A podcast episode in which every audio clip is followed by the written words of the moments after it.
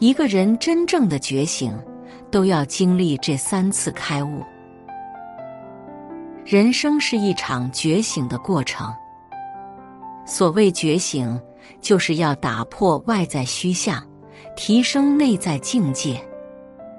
觉醒的程度不同，达到的境界就不同，人生命运也会不同。成年人最难的觉醒。是越近视事后开始知己、知人、知命。一知己。有人问古希腊哲学家泰勒斯：“人活在这个世界上，最难的是什么？”他说：“认识你自己。一个人若是认不清自己的实力，眼高于顶，就会输得一败涂地。”相声演员曹云金就有过血与泪的教训。早年间，他在德云社的时候，因天资聪慧，得到了郭德纲的力捧，事业一度如日中天。最火的时候，只要有他演出的门票，开售后几分钟就会被一抢而空。在当时，曹云金就是德云社的门面，各大电视台也纷纷发出邀约，高价请他参加节目。然而，由于社内的规矩，演员并不能私自出席活动。随着名气越来越大，有人甚至愿花几万请他表演一个小时。在金钱的诱惑下。曹云金的野心愈发膨胀，再也不想受到德云社的约束。他觉得自己天赋异禀，年少成名，又有粉丝的追捧，即使自立门户，也能名利双收。于是，在郭德纲的三十七岁生日宴上，曹云金宣布退出师门，断绝了与德云社的关系。离开德云社后，曹云金也有过短暂的辉煌。他接采访、上综艺、演电影，赚得盆满钵满。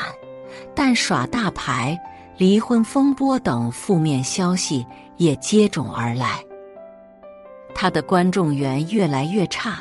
没过多久，就淡出了相声舞台。人在高处时。难免会得意忘形，以为能永远风光无限。殊不知，你能被人看见，大多是因为背靠雄厚的平台。离开了平台，你若没有几分真本事，往日光辉都不过是昙花一现。听过这样一句话：弄清楚什么东西是真正属于你自己的。你才能真正拥有它。我们这一生有很多加持项，但资源、人脉、权力、美貌都会随着时间的推移而消失殆尽。待这些附加的价值褪去，剩下的才是你的立身之本。刘慈欣在《三体》中写道：“弱小和无知。”不是生存的障碍，傲慢才是。自以为是的人，沉溺在眼前的成就里，往往会误判自己的实力。保持清晰的头脑，看到山外有山，人外有人，我们才能心怀谦卑，稳步前行。做人最大的智慧，就是找准自己的位置。修好自己的本事。二知人。牛顿说：“我可以计算天体运行的轨道，却无法计算人性的疯狂。”在这世界上，最经不起考验的就是人心。前两天看《唐伯虎画传》，对此深有感触。唐伯虎自幼聪明过人。首次参加科举，就中了乡试第一名，一时间名声大噪。各路文人富豪乡绅纷纷前来拜访这位前途不可限量的青年，大家同他推杯换盏，称兄道弟。然而，在第二年的会试中，有人诬陷他连同另一个考生徐经作弊，他因此被打入大牢，受尽酷刑，永不录入为官。待他伤痕累累的回到家中，得到的不是家人朋友的关怀，而是众叛亲离。往日之交，把他当作谈资。在公众场合取笑他是个虚有其名、不择手段的骗子。弟弟见他仕途无望，也决心与他分家。无人信任，无人相助，他只能靠卖字画为生，晚景十分凄凉。《金瓶梅》中说：“一朝马死黄金尽，亲者如同陌路人。”这世间，无论关系亲疏，向来是同甘容易，共苦难。一个人身在低谷、没权没势的时候，最能看到世态人情的真相。不禁想起季羡林先生的一段经历。他当年因率真直言，被安上了莫须有的罪名，下放到牛棚改造。曾经对他毕恭毕敬的人，转眼间就对他避之不及。之后几年都没有朋友写信给他，偌大的燕园里也无人敢跟他说上一句话。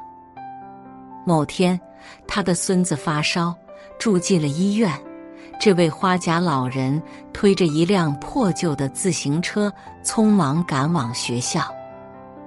差点跌倒时，有个女同事大胆上前帮他扶了一把车，他感动得热泪盈眶，嘴里念叨着：“这个人，我毕生难忘。”一次举手之劳，却让季老铭记终生，可见当时他处境之悲凉。这件事发生后没多久，他便官复原职。大家又一窝蜂的拥了上来，家中宾客迎门，好不热闹。风光时高朋满座，落魄时无人问津，怎能不令人怨愤？然而忆起从前种种遭遇，季老说道：“世态炎凉，古今如此。假如我处在别人的地位上，我的行动。”不见得会比别人好。成年人的交情，离不开利益二字。菜根谭有言：“饥则富，饱则扬，欲则屈，寒则弃，人情通患也。”穷困饥饿时投靠人家，酒足饭饱就扬长而去；富贵了的就巴结。看人潦倒就鄙弃，这是人的通病。别人对你的态度，往往取决于你的可利用价值。你若有用，必定有人前呼后拥；你若无用，到哪里都会遭人嫌弃。阿德勒说过，成熟并不是看懂事情，而是理解人性。当你看清人心后，你就不会高估任何一段关系。当你悟透人性后，你才能尊重人性，顺应人性，活得自由而洒脱。三，知命。荀子有言：“天道有常，不为尧存，不为桀亡。”世间万事万物，不会因为一个人。一件事而发生变化，冥冥之中一切自有定数。在十三幺最新一期中，演员冯远征讲述了自己不为人知的坎坷经历。他说，自己人生有三次重大转折点。第一次发生在他十六岁的时候，为了成为专业的跳伞运动员，他放弃高考，废寝忘食的进行了两年的训练。可在年度考核中，学校以年龄太大、体格太瘦为由，把他踢出了跳伞队。第二次是他辞去稳定的工作，千辛万苦考上了北京电影学院时，结果老师一句“形象一般”，就让他退学了。在二十二岁的年纪，既不能上学，又丢了工作。沮丧可想而知。然而，他并没有后悔自己的选择。学校不要他，他就主动到各个剧组投简历试戏，最终为自己争取到了几个不错的角色。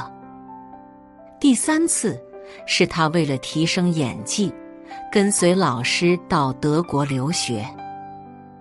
本以为这次一定能大放异彩，却遇到了德国动荡，还遭到了外国演员的排挤，他只能扮演一些无名的路人角色。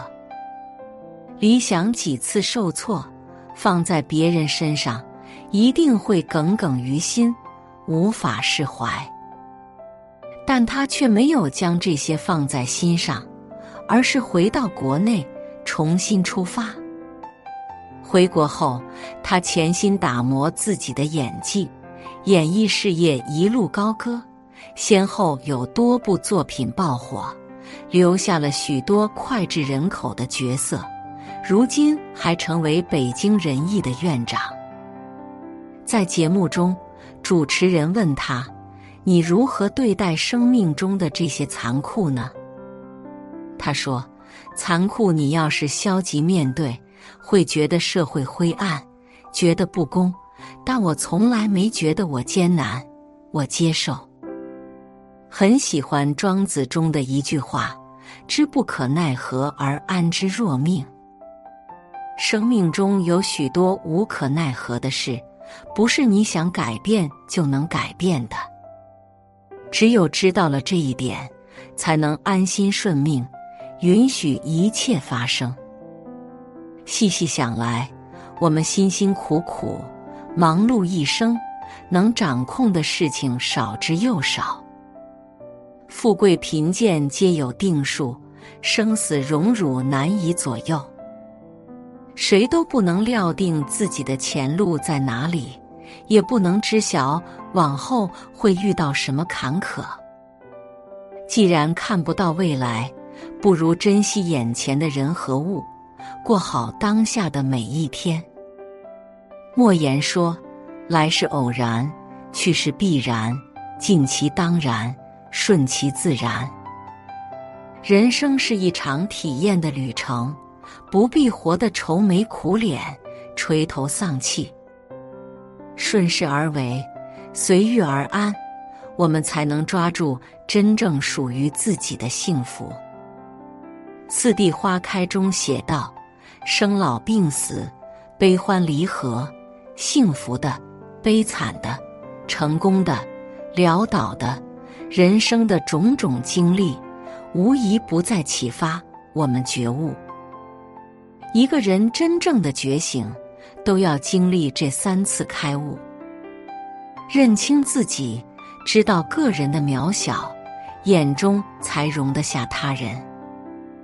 知人识人，尝尽世间冷暖，就不会为一时的聚散患得患失。了解命运，知其无常与有序，才能在人生的起起落落中悠然自处。看清生活的真相后，愿你我依旧对他满怀热忱。